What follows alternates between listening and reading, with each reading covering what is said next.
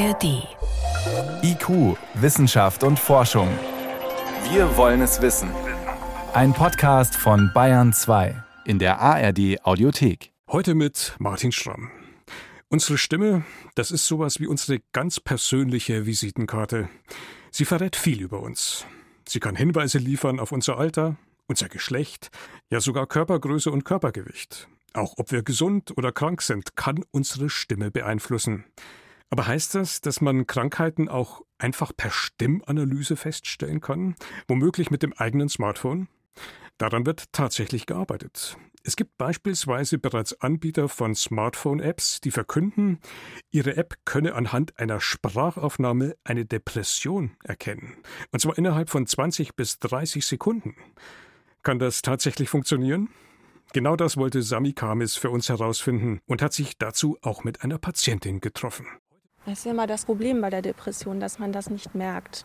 Ja, so wie man spricht, ist tatsächlich in den Phasen, wenn man es ganz zulässt, die Krankheit, man spricht langsam und man lallt fast, dass man das Gefühl hat, auch nicht, dass die denken, ich bin betrunken oder so. In den schlimmen Phasen einer Depression wird alles bleischwer, sagt Katrin, die eigentlich anders heißt. Oder ich habe meinen Kindern abends vorgelesen und habe dabei gelallt, weil ich es nicht geschafft habe, so richtig den Mund aufzukriegen. Ich weiß auch nicht, alles ist verlangsamt.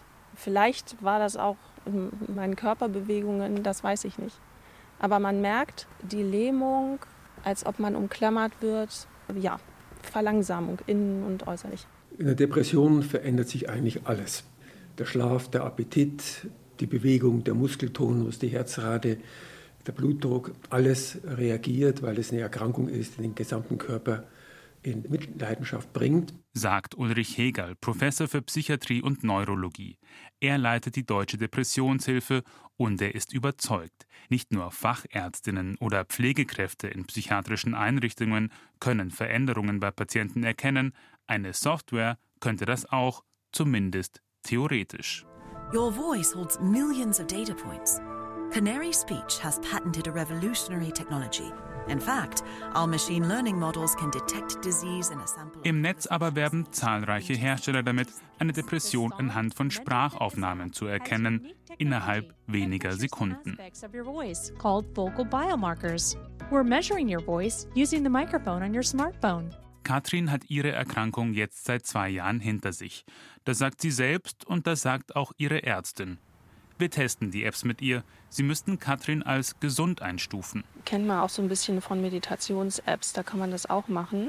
Angeblich reicht dieser App schon eine kurze Sprachaufnahme für die Analyse. Was Katrin erzählt, ist unwichtig. Die KI analysiert, wie sie spricht.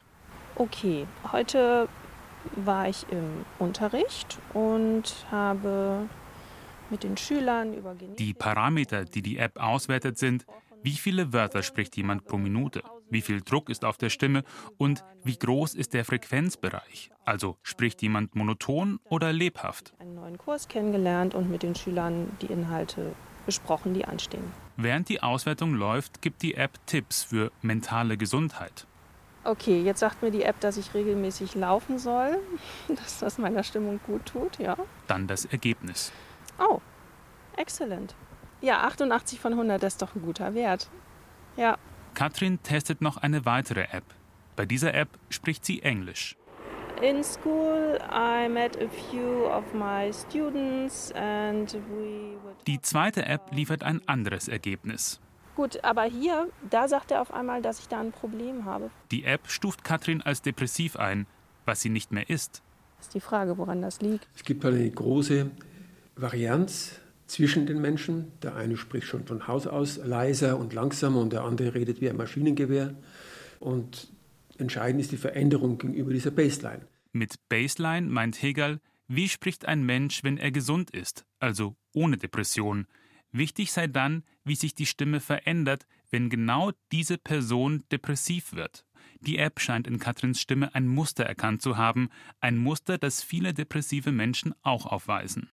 Hier sieht der Psychiater Hegel das Problem. Es geht nicht um den Durchschnitt aller Depressiven und wie sie klingen, sondern um die Einzelperson und was sich in deren Stimme verändert. Die Stimme, sagt Hegel, kann ein Baustein sein. Mit dem Smartphone jedoch lasse sich viel mehr auswerten, was auf Depressionen hinweist. Das andere, was ich für sehr informationshaltig halten würde, das ist auch, wie das Smartphone genutzt wird, welche Apps aufgerufen werden, auch sicherlich, wie die Tastatur verwendet wird, wie viel Fehler man macht, wie oft man korrigiert. Dazu kämen noch Bewegungsdaten wie Schrittzähler. Viele Depressive bewegen sich weniger oder die Herzrate, die bei Depressiven häufig leicht erhöht ist. Alles Daten, die Smartphones oder Smartwatches heute schon aufzeichnen. Zusammengenommen, so Hegel, könnten diese Daten depressiven Menschen helfen, sich selbst besser einschätzen zu können. Kündigt sich ein depressiver Schub an, bin ich auf dem Weg der Besserung. Ulrich Hegel und ein Team an Forscherinnen und Forschern arbeiten an solch einer App. Bis sie auf den Markt kommt, muss sie eine langwierige Zulassung durchlaufen. Ein Grund, die App sammelt hochsensible Daten. Unser Ansatz ist, dass wir sagen, dass der Patient Herr über seine Daten ist. Der Patient soll entscheiden, mit wem die Daten sonst geteilt werden. Das Ziel sei eine App, die wie ein Begleiter für Depressive funktioniert, vergleichbar zu einem Insulinmessgerät bei Diabetikern, sagt der Psychiater Hegel. Zumindest dann, wenn es funktioniert. Also eine App, die Menschen, die an einer Depression erkrankt sind, begleiten könnte. Psychiater halten das durchaus für möglich. Und das möchte ich jetzt vertiefen mit Professor Peter Brieger. Er ist Facharzt für Psychiatrie und Psychotherapie und ärztlicher Direktor am Isar Amper Klinikum München. Herr Brieger, ich grüße Sie. Grüße Gott. Können wir das vielleicht nochmal deutlich machen? Diese ja. Krankheit Depression. Manche meinen ja, da ist jemand schlecht gelaunt oder irgendwie niedergeschlagen, weil das Wetter schlecht ist. Damit hat es aber ja eigentlich so gar nichts zu tun. Nein, überhaupt nicht. Eine Depression ist eine richtig, richtig schwere Krankheit. Jemand, der depressiv ist, der hat keine ausreichende Fähigkeit mehr, sich im Alltag zu beteiligen, dem fehlt der Antrieb, dem fehlen die entsprechenden Möglichkeiten, sich zu beteiligen, dem fehlen auch die kognitiven Fähigkeiten, sich zu konzentrieren. Der ist beispielsweise nicht arbeitsfähig und der hat erhebliche Probleme dann auch im Selbstwert. Und natürlich spiegelt sich das aber auch in ja, physiologischen, somatischen Aspekten wieder. Mhm. Und so eine Krankheit kann in bestimmten Fällen auch tödlich enden. Absolut. Also einmal eine ganz von uns gefürchtete äh, Konsequenz ist der Suizid, dass sich jemand das Leben nimmt. Das ist ein relativ hohes Risiko, das da besteht. Das andere ist aber auch so, dass wir langfristig wissen, Depressionen verkürzen die Lebensdauer. Menschen, die immer wieder depressiv werden, die leben auch kürzer, möglicherweise auch durch immunologische Prozesse, möglicherweise auch durch begleitende körperliche Erkrankungen. Hm. Das heißt, wir haben es hier mit einer hochkomplexen und in vielen Formen sehr schwerwiegenden Krankheit zu tun. Wie sinnvoll ist es denn, die Diagnose von so einer Krankheit einer App zu überlassen? Aus meiner Sicht im Moment nicht besonders sinnvoll, zumindest nicht in der Selbstdiagnose. Ich kann natürlich sagen, es gibt Expertensysteme, unterstützende Systeme, damit ich besser die Diagnose machen kann.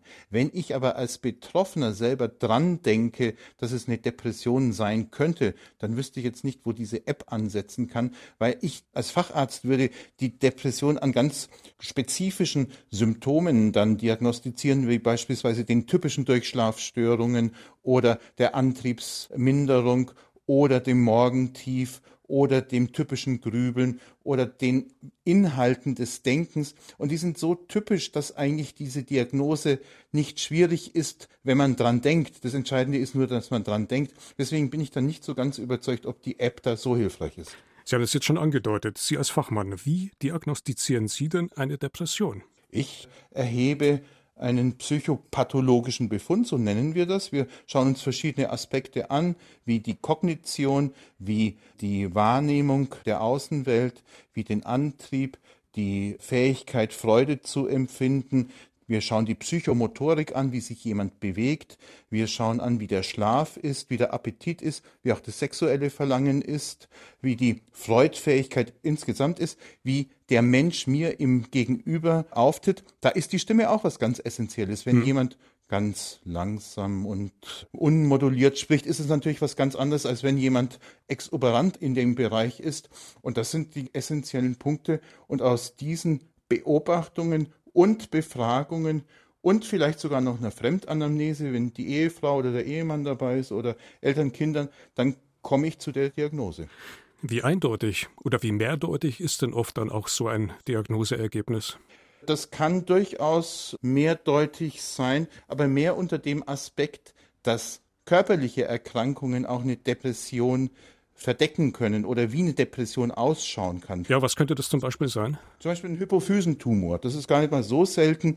Wenn in der Hypophyse beispielsweise das Cortison nicht richtig ausgestoßen wird, dann kommt es zu depressiven Bildern. Die sind genauso depressiv.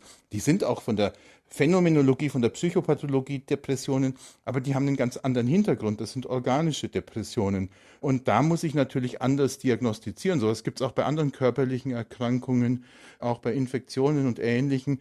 Oder nehme Long-Covid, das ist auch so eine Sache. Wann ist es Long-Covid? Ist das eine Depression? Natürlich ist Long-Covid keine Depression, sondern es beinhaltet halt depressive Symptome. Hm. Und wie wichtig ist der Zeitpunkt der Diagnose? Also möglichst frühzeitig, um dann eben auch bald und schnell reagieren zu können? Absolut, das ist ein ganz wichtiger Aspekt, den Sie da ansprechen. Denn wir wissen, wenn eine Depression langwierig ist, wenn sie sich mal verfestigt hat, dann ist sie viel schwerer zu behandeln, als wenn man sie frühzeitig entdeckt. Deswegen sind wir zum Beispiel auch sehr daran interessiert, auch bei Menschen, die immer wieder Depressionen haben, dass man frühzeitig Frühwarnzeichen entdeckt. Das sind zum Beispiel bei manchen Menschen plötzliche Schlafstörungen. Wenn die anfangen, zwei, drei Nächte morgens um zwei Uhr, um drei Uhr wach zu werden, dann muss man reagieren. Da könnte auch diese Veränderung der Stimmenaspekt sein. Das könnte durchaus auch ein Frühsymptom sein, ist aber eben nur beim Teil der Patienten und Patientinnen und nicht bei allen. Jetzt ist natürlich die Frage, wenn man die Diagnose eben nicht einer überlassen kann. Sie haben jetzt auch skizziert, wie komplex so eine Diagnose ist. Ist es denn vielleicht denkbar, so wie Ihr Kollege das in unserem Beitrag angedeutet hat, für die weitere Begleitung oder auch mit weiterem Blick Apps auch zu entwickeln, die Patienten und auch Ärzten helfen könnten? Diese Apps sind sicherlich ganz wichtig, weil wenn wir beispielsweise heute Sport machen, keiner hat vor 20 oder 30 Jahren beim Sport irgendwie seine Laufuhr oder sonst was gehabt. Heute schaut jeder drauf, wie viele Schritte oder welches Tempo oder welchen Kalorienverbrauch. Das sind Aspekte, die kann ich genauso in der Therapieplanung, in der Therapiedurchführung bei der Depression nutzen. Und dadurch wird auch die Behandlung besser. Aber es sind eben Tools, die eingesetzt werden in ein Gesamtkonzept der Depressionsbehandlung. Und was würden Sie abschließend jedem raten, der entsprechende Symptome oder Veränderungen an sich selbst wahrnimmt? Was sind die besten Schritte, damit umzugehen? Es gibt tatsächlich auch im Netz gute Selbsttests, zum Beispiel mit Depressionskalen. Die kann man durchaus auch nutzen.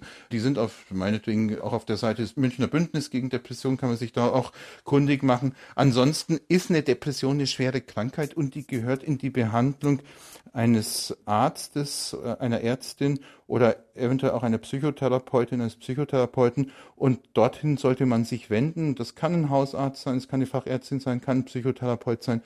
Die fachliche Betreuung ist bei der Depression richtig und wichtig und die Kollegen und Kolleginnen machen es auch sehr gut. Sagt Professor Peter Brieger, ärztlicher Direktor am Isar Ampal Klinikum in München. Herr Brieger, danke fürs Gespräch. Ja, vielen Dank Ihnen. Ja, und mehr Infos rund um das Thema Depression findet ihr wie immer auch in den Show Notes. Dort haben wir unter anderem Anlaufstellen für alle verlinkt, die Rat für sich selbst und für Angehörige suchen. So viel vom IQ-Team für heute. Am Mikrofon war Martin Schramm.